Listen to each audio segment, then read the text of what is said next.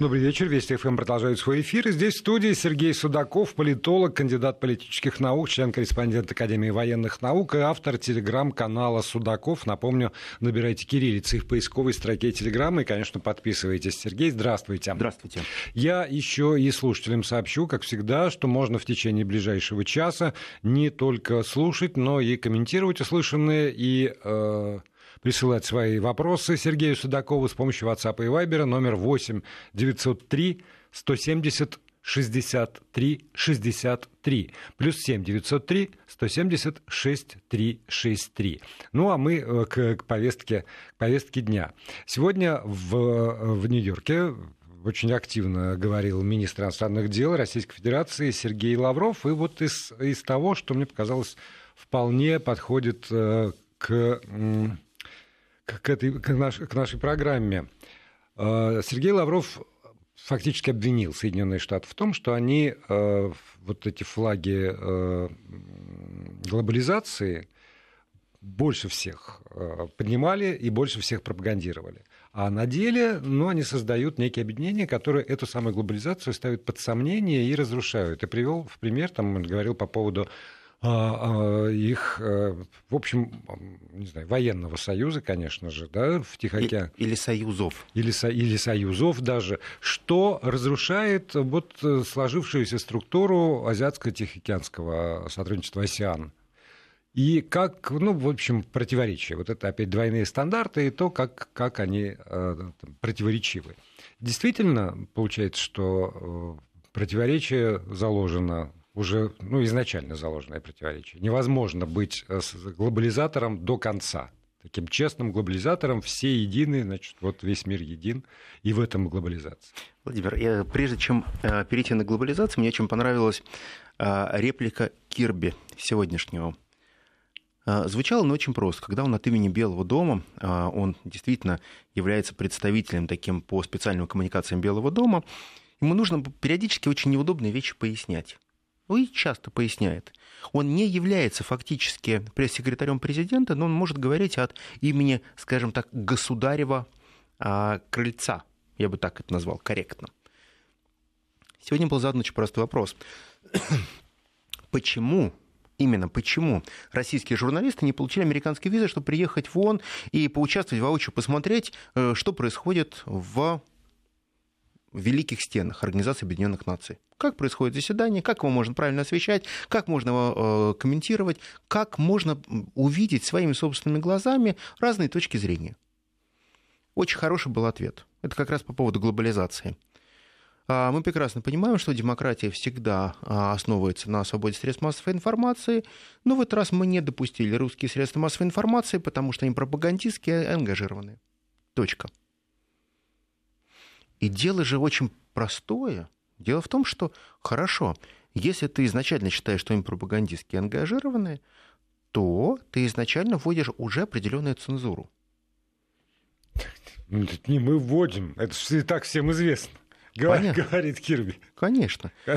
И вот а, сегодня, наверное, только ленивый не бросил в него камень и не начал задаваться вопросом, а почему средства массовой информации в Соединенных Штатах Америки очень четко поделились не просто на демократические, республиканские, как это было раньше, а на проправительственные и те, которые называются оппозиционными. По большому счету, а, есть ли давление, гонение на те средства массовой информации, которые не нравятся Белому дому? И мы видели, на какое количество было вопросов а, именно к Такеру Карлсону, огромное количество было вопросов к его работодателям. Я скажу, что на сегодняшний день это очень популярный ведущий Фокса, который позволяет себе обсуждать внутреннюю американскую политику так, как он себе это видит. Это такая авторская видеоколонка с прекрасными интервью, где он позволяет себе всегда лишнего. Он может покритиковать Байдена, причем очень язвительно, очень жестко, и многие не понимают, а почему он, собственно, не в тюрьме. И он как раз является тем человеком, который активно сейчас начинает проводить повестку против глобализации, против того мира, который является глобальным. А теперь возвращаемся именно к тому, с чего мы начали. Глобальный мир.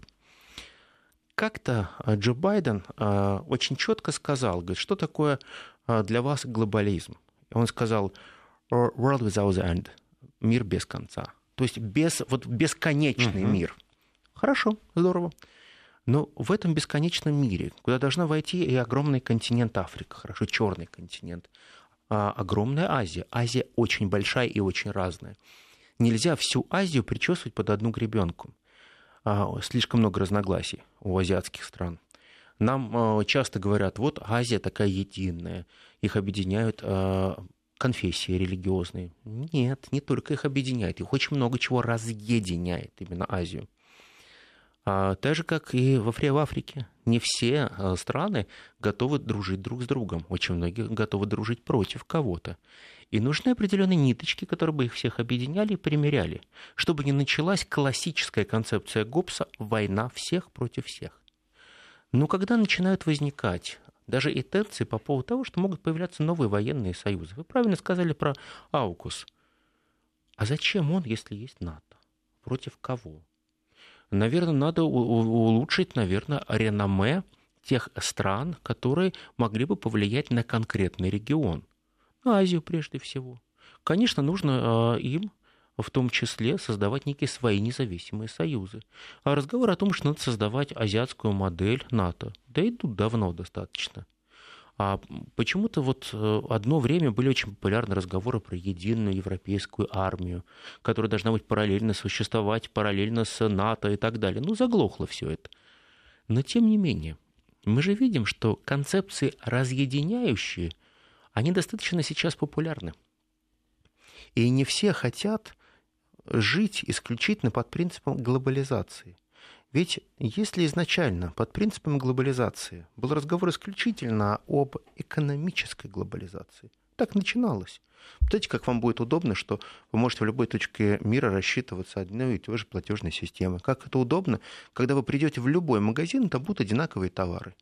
А на самом деле, вот когда вы будете даже перемещаться, если будете перемещаться, хорошо, когда-то перемещались, вы видели, насколько масс-маркет одинаковый, в принципе, везде. Неважно, где вы находитесь, в арабской стране, в Америке вы находитесь, в Азии, примерно один и тот же набор масс-марок, который находится под одной крышей. Стандартизация. Да, вот она глобализация. Социальная глобализация это модели социального поведения. Это второй был этап уже той глобализации, когда нужно было создать модели социального поведения как следует себя, в общем-то, вести, какой образ жизни должен быть выработан, а какие должны быть повадки. И ко многим повадкам и привычкам нужно было приучить. Ну, с одной стороны, приучить, с другой стороны, можно ничего не выдумывать, а оседлать э, ну, существующие тренды. Все равно, так или иначе, по мере богатства, там, по, мере как богатеет страна, меняется структура населения, растет доля городского населения, снижается доля э, сельского, соответственно, меняется образ жизни, меняется демография, везде все проходят через это как только появляется там больше горожан, чем села, падает рождаемость. Соответственно, если люди покупают одно и то же в магазинах по всему миру, привыкают, то, в общем, они и в телевизоре смотрят примерно одно и то же. Все вот эти вот ну, развлекательные программы, лицензионные, лица ведущих и языки разные, а сценарий примерно один, там вот и это из одной страны в другую. И тут, хочешь не хочешь, а происходит причесывание мозгов. Потому что э, мода одна, ну, я имею в виду мода там на, на вещи, мода на музыку примерно одна, мода на стиль поведения примерно одна, и так как-то все встраиваются вот в эту вот самую реку. Да. Не, не надо особенно никого и куда и гнать, сами идут. Знаете, мне очень это понравилось, когда-то я с одним а, статусным американцем разговаривал, он мне говорит, он говорит, что такое ток-шоу в России? Я говорю, ну вот у нас там люди приходят, разные точки зрения обсуждают. Он улыбается и говорит, слушай, говорит, ты знаешь, говорит, э, я, говорит, очень люблю Дюма. И я полагаю, что любой ток-шоу — это Арамис, Портос, это Д'Артаньян. Говорит, и самое главное — это кто будет голосом разума. Очень важно найти хорошего решелье. Ну, с одной стороны. С другой стороны, мы можем пойти еще чуть глубже, и это комедия Дель Арте. Да. И вот эти вот маски, там, Коломбина, Орликин, Пьеро, в конце концов, Бригелла, вот, вот они все, все и все повторяется. Я тогда задал вопрос, я говорю, скажите, ну вы, говорит, э, у вас же очень статусные, очень зрелищные шоу, которые вы делаете на топовых американских каналах. Он говорит, ты понимаешь, это сериал. Это тот сериал, который люди готовы смотреть, и там не должно появляться новых актеров. Там должны быть те актеры, которые могут эпизодически появиться, Как правило, это такие специалисты по какой-то проблеме, по региону и раствориться. Не более того, но действующие лица должно быть всегда пять человек. Вот эти вот э, пять человек, они могут делать определенные вещи. Им позволяют. Э, им позволяют отчасти выходить из-за какие-то рамки. Соединенные Штаты Америки всегда строятся по принципу вот этого вот классических трех мушкетеров, когда они разыгрывают этот сценарий. Да, есть бипартийная система, но по большому счету вы сейчас с трудом отличите демократа от республиканца, когда он будет стоять в очереди в магазине. Ну, правда, вы никогда не узнаете, какая, какова его принадлежность. Да, общество модерна и постмодерна – это прежде всего умение определенной индивидуальности.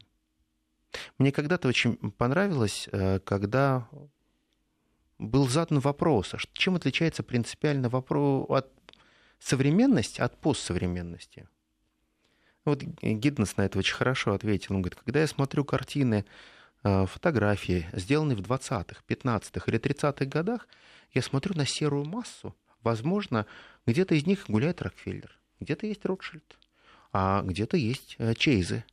Но они все для меня на одно лицо. Я не могу их вычленить. Когда я смотрю современную а, фотографию, я сразу вижу определенные подбородок и статусность людей, которые стали уже играть другие роли совершенно. И да, самая плохая история – это то, что исчезла изюминка красоты, скажет Гидденс. Все дамы стали выглядеть похоже, потому что будет введен стандарт красоты, а не некая изюминка, которая могла бы радовать. Так вот, глобальный мир, он вводит в том числе и стандарты красоты, как должен быть скроен человек, по каким масштабам, какие должны быть зубы, даже в миллиметрах, насколько да. надо выделить резцы, чтобы они выделялись более агрессивно или менее. Я никогда не задумывался, что, оказывается, будучи в Южной Корее, я как-то рассуждал с одним э, врачом на конференции, он говорит, ты не представляешь, у нас есть определенные стандарты, по которым мы должны работать. Я говорю, это стандарты красоты? Он говорит, да, вы не поверите. Мы, Южная Корея, фактически номер один по пластическим операциям, и стандарты красоты для нас задают, увы, не наши граждане, а именно те стандарты красоты, которые разрабатываются западным миром.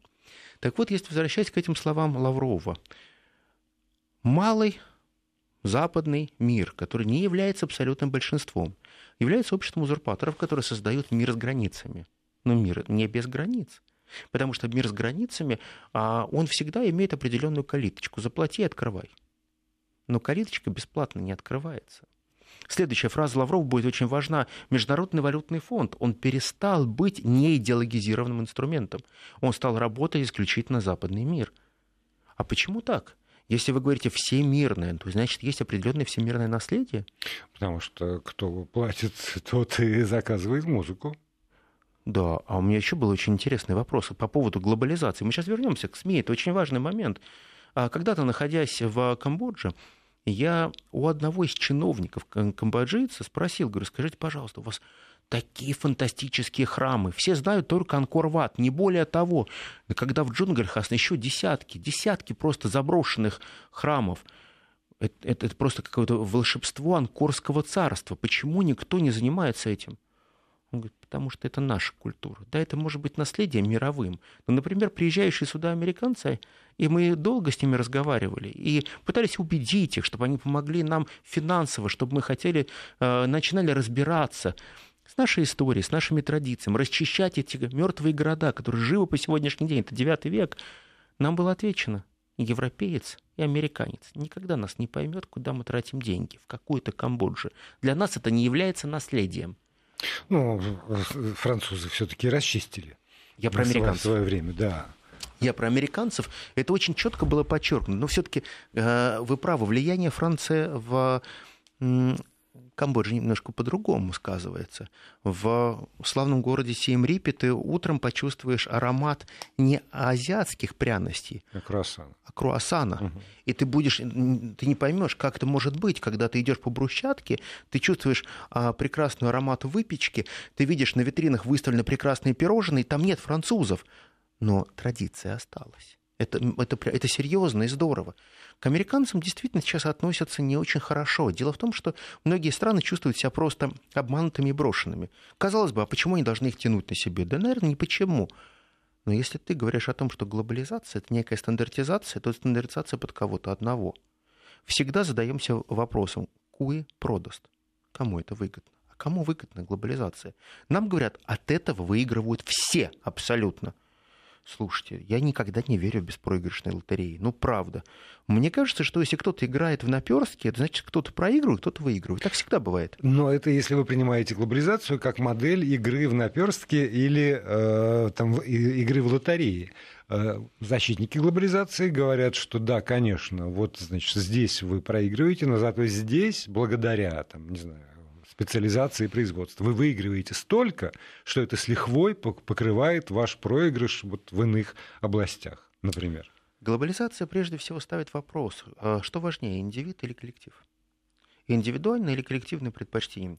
Изначально концепция глобализации была заключалась в том, что индивид прежде всего, потому что в либерализме вообще индивид прежде всего, его собственные предназначения должны быть реализованы при помощи некого глобального мира.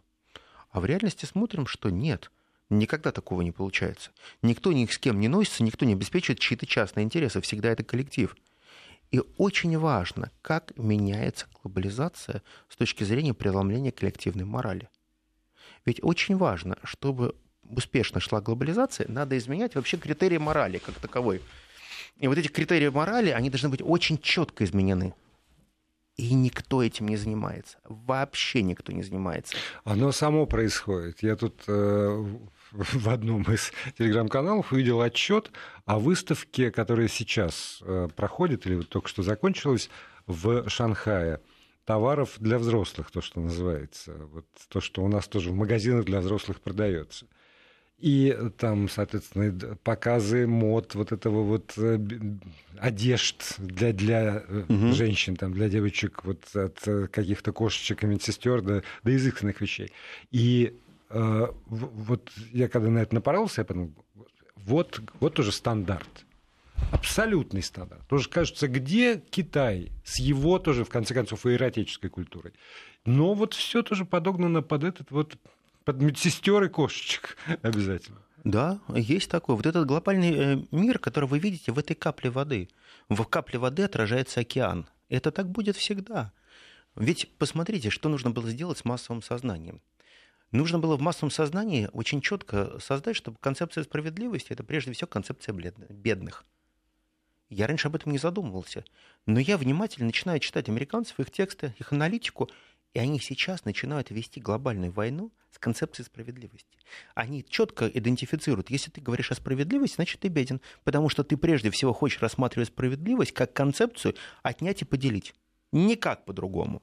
С другой стороны, э, когда было глобальное противостояние Соединенных Штатов там и Советского Союза или Запада, опять же, буржуазного Запада и социалистического Советского Союза, та же самая борьба, потому что там на знаменах свобода, здесь была на, свобод... на знаменах справедливость, прежде, да. прежде всего. Да. И это была вот действительно такая идеологическая стычка. С кем теперь бороться?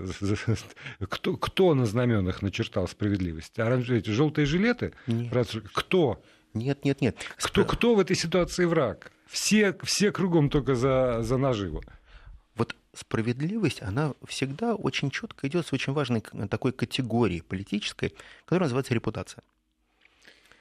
А я обязательно хочу вот к этому вернуться, да, разобрать, я, что, я тоже. что такое репутация.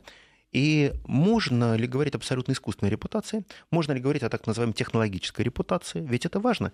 Ведь на сегодняшний день есть все ресурсы, когда в неком глобальном мире могут создаваться некие виртуальные репутации. Так, значит, не могут. Они создаются, вот. к сожалению, и мы все с этим уже живем.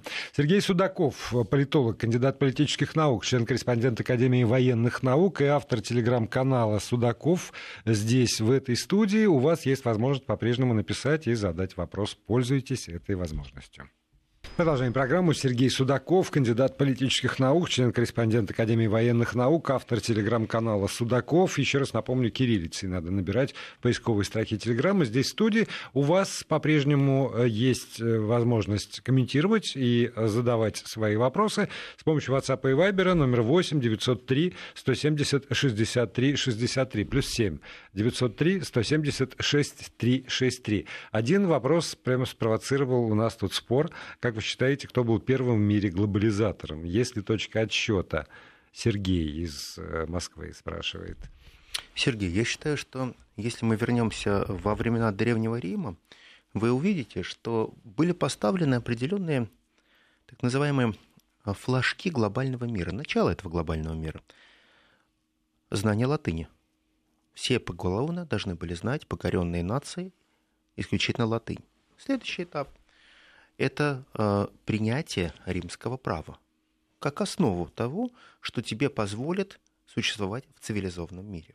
И как, как гарантия защиты твоих интересов, потому что да. в этом праве ты можешь прийти там, в суд, защищать себя. Вот у нас вся система есть. Удобная система. Да. Что вы сопротивляетесь-то, пожалуйста, вот. Дальше это дороги, водопровод. И, конечно же, очень важно общественные библиотеки. Система образования – которая будет стандартизирована по римским нормам. И когда вы хотели бы, наверное, ввести определенные точки отчета, я бы, наверное, все-таки вспомнил бы Публия Рутиля Руфа, я вспомнил бы Гая Мария, я бы вспомнил Марка Эмилия Скавра. Именно вот они, многие, вот и они были теми, могуч, те могучей кучкой, которые дали вот этот старт, когда Рим пойдет в Африку. И вы прекрасно помните войну с царем Югутой. И вы помните, а, какова роль была там Гая Мария и Сулы. Вы дальше посмотрите, каким образом Рим начал шагать. Дальше уже будет повторяться концепция, но язык. А теперь переносим на наши современные рельсы. Ты образованный человек. Да, у меня есть высшее образование. А на каких языках иностранных говоришь? На русском. До свидания. Ну что ж ты. А дальше, какой язык иностранный самый популярный в Америке? Вот простой вопрос, который знает э, любой, кто проживает. Конечно, это не испанский, потому что часть только говорит на этом испанском, а если ты хочешь быть таким вот повыше, чем те, кто говорят на испанском, конечно, французский. Во всех, во всей лиге... Помимо английского. Конечно. Во всей Лиге Плюща, это так называемые топовые 10 университетов, а почему называют Лигу Плюща очень часто? Старые университеты прежде всего Великобритании, они всегда представляют из себя такие вот массивные сооружения, такие практически Хогвартсы, здания очень красивые. И они все заплетены плющом. Если у тебя история там, создания 1100 год, 1090 год, 1130 год, то, конечно, ты будешь заплетен этим плющом. И когда перенимали эту тактику, то американские учебные заведения, которые строились по образу и подобию британских учебных заведений, они также должны были иметь стены, заплетенные плющом. Поэтому э, те университеты, которые были первыми организованы в Соединенных Штатах Америки, куда приходят большие деньги и статусные студенты, они называются как раз Лигой Плюща. Это потом уже будет это все обрастать всякими тайными обществами, всякими черепами и э, костьми и так далее. Там много чего будет интересного. Но это всегда будет соотношение мы и они. Французский язык там будет превалировать. И именно знание иностранного языка – это будет та основа, которая будет позволять им дальше показывать, что они могут быть другими. И да, я помню, когда-то в Гарварде а, профессор задал вопрос, как вы полагаете, сейчас легче поступить в Гарвард или, скажем, сто лет назад? Многие стали улыбаться и говорят, да нет, сейчас поступить-то очень тяжело. Он так улыбнулся и говорит, для начала, чтобы поступить в Гарвард сто лет назад, надо было знать латынь и греческий. Ну вот опять, смотрите, 18, хорошо, 18 век. Вот российское дворянство говорит на французском языке. И мы знаем из литературы, что там с русским не лады были крупные. Все сильно удивлялись, что Александр Сергеевич может по-русски что-нибудь такое... Хотя его называли француз. Да, француз. Была ли это... Вот, вот это вот была глобализация культурная? Была ли в этом смысле Российская империя самостоятельна и суверенна в культурном плане? И когда вся знать говорит, весь просвещенный класс говорит на, фран... на чужом языке? Глобализация должна касаться не только то, что называется элиты, и элитной прослойки. Дело в том, что глобализация это прежде всего то, что затрагивает интересы каждого. Это те дороги, по которым ходят все, я хотел бы вам сказать. Рим, когда строил дороги, по нему ходило и нобилитет, и простые вольноотпущенники, и рабы. Это было то, что было доступно. Канализациями, водопроводом тоже пользовались. Те, кто мог себе это позволить. Вообще это дорого было. А обжигать эти трубы, половинки, соединять их, ну это делали акведуки. что завоеванные нации не пользовались этими акведуками, системой разбоя раздачи воды. Не только же нобилитет этим пользовался. В Российской империи знание французского языка было подчеркивание определенного, простите, понта. Мы и они. Это вот а, определенное, а почему именно французского? А потому что я могу себе позволить взять тех гувернеров, и это опять же нас приводит финансовой составляющей. Я могу себе это позволить. Я много раз сталкивался с теми студентами, которые приходили к нам на первый курс с абсолютным незнанием истории Российской Федерации. Я им задавал разные вопросы по истории. Я говорю, слушайте, ну, ну вы не можете не знать даже хотя бы ну, вот, ну, ну, ну, элементарных вещей. Ну, можете перечислить мне правителей от Ленина до Брежнева. Ну, хорошо, там... Филиппинка воспитывала. Нет. Оказывается, это британские школы. Они знают хорошо А-а-а. британскую историю историю Британии, Англии. И они всегда подчеркивали, и я говорю, вы учились в Великобритании? Мне, не, в Англии. Вот всегда это был классический ответ.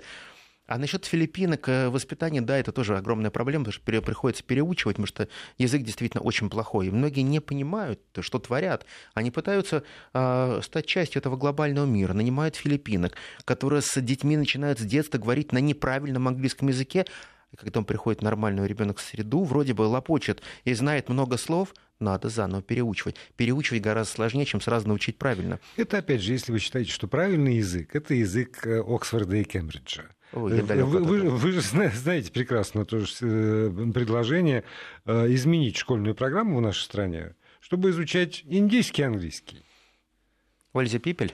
Польза people, вот и все, и все понятно всем, не надо напрягаться, потому что это самый массовый английский язык. На этом английском языке говорит уже больше миллиарда человек. Есть и другая история. Да, возможно. А, возможно... А и филиппинки, кстати, филиппинки тоже. тоже именно на этом же. People, да. На этой же упрощенке, а, без соблюдения сложных времен, какие там герундии мне вообще не нужны. Просто можно говорить. Когда мне задают вопрос, а зачем? Вот все же, ты же все понял, что я хотел сказать, и знаками показал. Наверное, это тоже хорошо. Но вопрос глобализации это прежде всего э, то, что я начал вопрос глобальной морали. Глобальная мораль очень сильно меняется. Я сейчас не буду говорить про трансгендеров, child-free и так далее, это другая история. Это то надвершие, которое делается исключительно для того, чтобы можно было приобщить всех к некой общей карме ты ее испортил, либо не испортил, просто приобщись. Ну, опять же, это продолжение той же логики. Если индивид это главное, то индивид может позволить себе. Кто да. тварь дрожащая или право имею? Да, вот, вот, собственно, право и имею. Право имею. Вот делай, что хочешь. Хочешь быть бездетным, можешь себя кастрировать, будешь отличный да. парень. И таких призывов миллион было. Давайте... И давно. Вспомним да. Скопцов, в общем, да, таких призывов да, было Таких было очень много призывов. Но когда мы возвращаемся к вопросу о том, а что дальше? А что происходит вообще с точки зрения персональной морали, персональной репутации. А, буквально а, на днях я решил внимательно посмотреть интервью, которое Элон Маск дал Такеру Карлсону, ведущему Фокса. Жесткое достаточно интервью. Я посмотрел на Маска некими другими глазами. Человек а, не просто успешный бизнесмен, он везде пытается носить маски. Маск носит маски. Он где-то ерничает, где-то хочет быть более добрым, где-то доброжелательным. Но я почувствовал, что у него, конечно, чудовищный комплекс недореализованности. Деньги не значат ничего. Я впервые почувствовал, насколько он хочет быть первым первым в Риме. Деньги он... как инструмент. Да, совершенно. Не более того. Да, я вот прям настолько сейчас во время интервью его это почувствовал. Вы знаете, вот э, я вспоминаю, почему я сегодня уже упоминал Гая Мария. Гай Мари, он никогда не был римляном, он был италиком. Он вынужден был э, жениться на дочери Цезаря, это дедушка э, того самого Цезаря, на Юлии, чтобы через э, вход в нобилитет можно было продвинуть себя и даже помечтать о том, что когда-то он может стать консулом. Ну, он станет консулом практически 6 или 7 раз. Это абсента 6 раз он станет в свое отсутствие. Просто подпишут, так как он будет самым э, настоящим спасителем нации. Но это другая история. Так вот, а, мы сейчас должны прерваться. Да, да, да, вы прекрасно все знаете. Шесть секунд тишины. Вести ФМ. Продолжаем программу. Сергей Судаков, политолог, кандидат политических наук, член-корреспондент Академии военных наук, автор телеграм-канала Судаков здесь э, в студии. Э, да, да, вот про Илон Маск и как э, вот, новый Италик. Я почему, да, вот вы Его назвали мужлан, сапог, как только его не оскорбляли. Он был воин. Когда он вошел э, в Рим, все прекрасно понимали, что он воин, который хорошо награбил, он очень богат, денег огромнейшее количество, но даже как он был одет, все говорят, ну послушайте, он до сих пор носит это золото, он просто настолько вычернен, он просто выглядит как такая вот расписная дама. И все ерничали по этому поводу. Ведь очень важно было, какой перстень сенаторский ты носил. Либо он у тебя был золотой, серебряный, либо простой металлический. Вот простой металлический чего-то стоил, потому что он достался тебе через 10 поколений. Может, именно вот это ценилось. Вот эти понты, не то золото, которое можно было на себя одеть и на своего коня. Но со временем он отразит германское нашествие. Со временем он докажет, что он может многое. Да, у него будет чудовищная дуэль с Луцием Корнелием Сулы, но дело в другом. Он впервые сломает стереотип, и он перестанет быть просто грязным италиком из Пиццены, а станет настоящим римлянином и спасителем нации. Это важно. И я увидел, что сейчас тот же Элон Макс, когда он говорит о демократической партии, о республиканской партии, он прекрасно понимает, что обладая огромным количеством ресурсов, технологий прежде всего, ведь обладание не только финансово, а понимая, как работают некие биологические технологии, технологии влияния на массы. Он начинает предупреждать всех и вся, ребята, не, не надо сейчас всем вместе останавливать развитие искусственного интеллекта. Человечество будет лишним. Все будет приниматься за вас. Но с другой стороны, вот понимаете, если исходить из а, этой вот а, мысли, что он хочет с помощью денег добиться первенства, то тогда и искусственный интеллект ему на руку. Тогда нет, ограни... тогда нет ограничений. И вдруг выясняется, что для этого вот действительно жесткого и очень талантливого человека, который, наверное, переступил не через одну голову, все-таки есть некие вот эти границы нельзя, на, на, нельзя предпринимать каких-то шагов, не договоривших о правилах их использования дальше. Надо остановиться. Куда вы лезете? Вы не, вы, вы не понимаете, не видите? А мог бы оседлать эту волну и добиться для себя всего на свете. А, важные моменты, да, вы правы, когда он говорит о том, что... А что такое правило в современном мире? Ну, если посмотрите, любые правила можно переписать. Сегодня так, завтра по-другому. А сегодня э, Маск не может быть избран президентом Соединенных Штатов Америки. Ну, увы, ах, по рождению он родился в Южной Африке. Замечательный э, швейцарец немецкого происхождения, рожденный в Африке, проживающий в Канаде, теперь являющийся самым, самым обсуждаемым бизнесменом Америки. С удачными проектами, с неудачными, но количество цитирований сумасшедшее. А, посмотрите, вот даже простые вещи. Такер Карлсон его спрашивает – Странно, говорит, вы 400 миллионов долларов вложили в демократическую партию. Это огромные деньги. 400 миллионов просто взяли и вложили в эту партию. А сейчас вы топите за республиканцев. Он мгновенно Такера ставит на место. Он говорит, дружище, а у тебя есть 400 миллионов, которые ты уже куда-то вложил, ты можешь со мной своим опытом поделиться? Нет, конечно. Давай, говорит, я сам буду заниматься своим. Моя репутация зависит от того, насколько я готов буду успешен, как я готов буду, что я готов буду дать нации. Ведь моя задача не только получать, но и отдавать какой имидж он делает. Когда он говорит об искусственном интеллекте, он говорит, искусственный интеллект, он, он создает новую мораль. Абсолютно новую мораль, где человека не существует где все делается за тебя. Ладно, хорошо, принято. Это правило игры, он уже обсудил, что он готов играть именно по этим правилам, но есть и другая история. А другая история связана с тем, когда ему задают напрямую вопрос, вы готовы поддерживать Дональда Трампа? при всем том багаже чудовищного компромата, который на него есть. Ведь если внимательно покопаться в 80-х годах, то там не только банкротство будут. Там афер будет хватать. Как и любого бизнесмена, который работает в Нью-Йорке. Знаете, в Америке так говорят, что вот, например, нельзя работать в чистую или в белую в Нью-Йорке. Ну, это невозможно. Неважно, твой мэр, не твой мэр. Но это просто нонсенс. Ты все равно будешь привлекать тех, кто будет решать твои вопросы. Нужны те, кто... Когда вы, вы знаете, у нас в 90-е годы были такие люди, очень странные, никто не знал, где они работают. И спрашивали, а чем вы занимаетесь? Они делали такие надутые щеки и смотрели на тех говорили, решаю вопрос. И вот а, тех, которые решают вопросы, они, конечно, есть и в Соединенных Штатах Америки. Сколько томов а, дел сейчас будет на Трампа? Да много. Дело не в всех этих порнозвездах. Дело не а, в том, что было или не было. Дело в том, что Трамп, он такой, какой он есть. Да, но опять же, если исходить из какой-то идеальной модели, то вот, ну, как, ну, невозможно же, чтобы э, когда выбирали царя Михаила, должен же быть, быть невинный отрок. Понимаете, вот как раз без этого вот всего. Ну, и, и это, этот идеал так или иначе. Поэтому должен быть крепкий семьянин, понимаете, не пойманный ни на каком воровстве, заботящийся о своей семье и детях э, как модель того, что он будет заботиться о нации. Совсем недавно все это было, ну, как будто бы Хорошо. выбито, знаете, в граните отлито.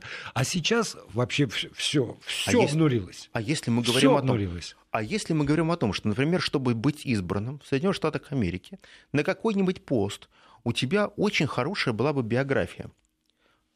Спецназовец, трансгендер, нетрадиционной сексуальной ориентации, который сильно пострадал во время сражений, который сейчас всю свою жизнь хочет посвятить служению Отечеству. И, конечно же, бездетный. Меняются стереотипы. Ты говоришь, как это может быть? Да не может быть. А все постепенно подменяется. С точки зрения вот морали или ответственности. Посмотрите всех кадровых сегодняшних дипломатов Америки, топовых, и вы будете удивлены. Они все из военных. У меня возникает вопрос. А больше специалистов международных отношений никто не, не готовит, только погоны? То есть, по большому счету, Америка сама по себе становится а, как-то очень по-другому, начинает перешивать саму суть разделения профессиональную. Вот и мне всегда казалось, что дипломаты — это те, кто все-таки умеет договариваться. Ну, или, как тоже показывает опыт не только Соединенных Штатов Америки, э, это такая, ну, почетная пенсия. Ну, заслужил человек. Понимаете, он вот он долгое время был большим чиновником, заслужил. Теперь он будет послом в КБВ. Ну, я не знаю. Где-нибудь еще. Где-нибудь да. еще. В Латвии, например. Mm. Там не, ну, куда-то. И там тоже, ну, ну куда деть-то? Вот будет послом. Одно дело быть послом, другое дело, когда ты тот человек, который принимаешь очень важные внешнеполитические решения, но ты их всегда принимаешь с точки зрения военной логики. Есть дипломатическая логика, есть военная. Отличается только очень простым военным временем и мирным временем. Военные всегда действуют, исходя из того, что страна, с которой ты общаешься, она является твоим врагом, и ты должен понимать, как ты эту страну можешь поставить на место – а риторика от этого зависит. От этого зависит очень многое чего. Посмотрите, даже э, сам подход к дипломатии очень сильно изменился. Дипломатия – это, в принципе, когда ты сначала кого-то признаешь виновным, когда ты обливаешь кого-то грязью, а потом вызываешь на ковер и говоришь, а теперь оправдывайся. Вот теперь расскажи на самом деле, что ты думаешь, а все в том, что произошло если у тебя есть возможность выйти, вызвать кого-то на ковер. О. Во. А так можно совершенно вот все то же самое. Обзывать, обливать грязью, обвинять во всех смертных грехах. Но при этом еще зная заранее, что у тебя нет возможности вызвать этого, там, не знаю, это, это явление на ковер, чтобы оно оправдывалось, и тогда вообще руки развязаны. Тогда никаких вообще тормозов нет. Мели имели твоя неделя. Возможно. Почему-то мне сразу вспоминается Ефим Яковлевич. Ваше отсутствие про вас столько гадкого говорили. В мое отсутствие могли меня даже поколотить. Вот, вот чем-то это вот, очень похоже. Вот да. Но вот определенные посылки, так называемое раздавание слухов, раздавание определенного негативного имиджа все-таки влияет и влияет прежде всего на формирование определенного имиджа. Неважно, как произошло, вот ложки нашлись, а осадочек остался. Американцы очень хорошо научились создавать вот этот осадочек послевкусие. И им это удается, вот правда. И самое главное, что они сейчас начинают всеми силами создавать это послевкусие не у тех, кто является их ядровыми союзниками. Европейцы, коллективный Запад, они очень активно начинают создавать это в Азии, в Африке, и это постоянная каждодневная работа через посольство, через всевозможные комитеты, комиссии, через э, некоммерческие организации. Им очень важно не верифицировать какие-то данные, а создавать вот это послевкусие. Но надо понимать, что э, цели, они понятны. Ослабление России любой ценой. Но в то же самое время им надо как-то понимать, что и они изменились сильно. В погоне за глобализацией они начинают терять свою идентичность. А это важно. И если мы посмотрим с точки зрения концепции американской идентичности 70-х, 80-х, 90-х, начала 2000-х и перенесемся через 20 лет, то мы впервые увидим, как Америка перестала быть Америкой. Вот, вы, вы, вот, вот я прав, потому что каждый, кто приезжал с такой частотой в Америку и видел, что происходит, сама концепция устоявшейся страны свободы, она перестала существовать. А может быть, э, как говорил один из моих собеседников Николай Злобин в свое время, это быстро меняющаяся страна, и в быстро меняющемся мире это единственная возможная модель выживания, как раз стремительные изменения. Но это большой тоже разговор, и мы Поговорим его продолжим в следующих программах. Спасибо большое Спасибо Сергею огромное. Судакову, Спасибо. политологу, кандидату политических наук, члену корреспондента Академии военных наук, и, напомню еще раз, автору телеграм-канала «Судаков» кириллицей. Набирайте всего доброго.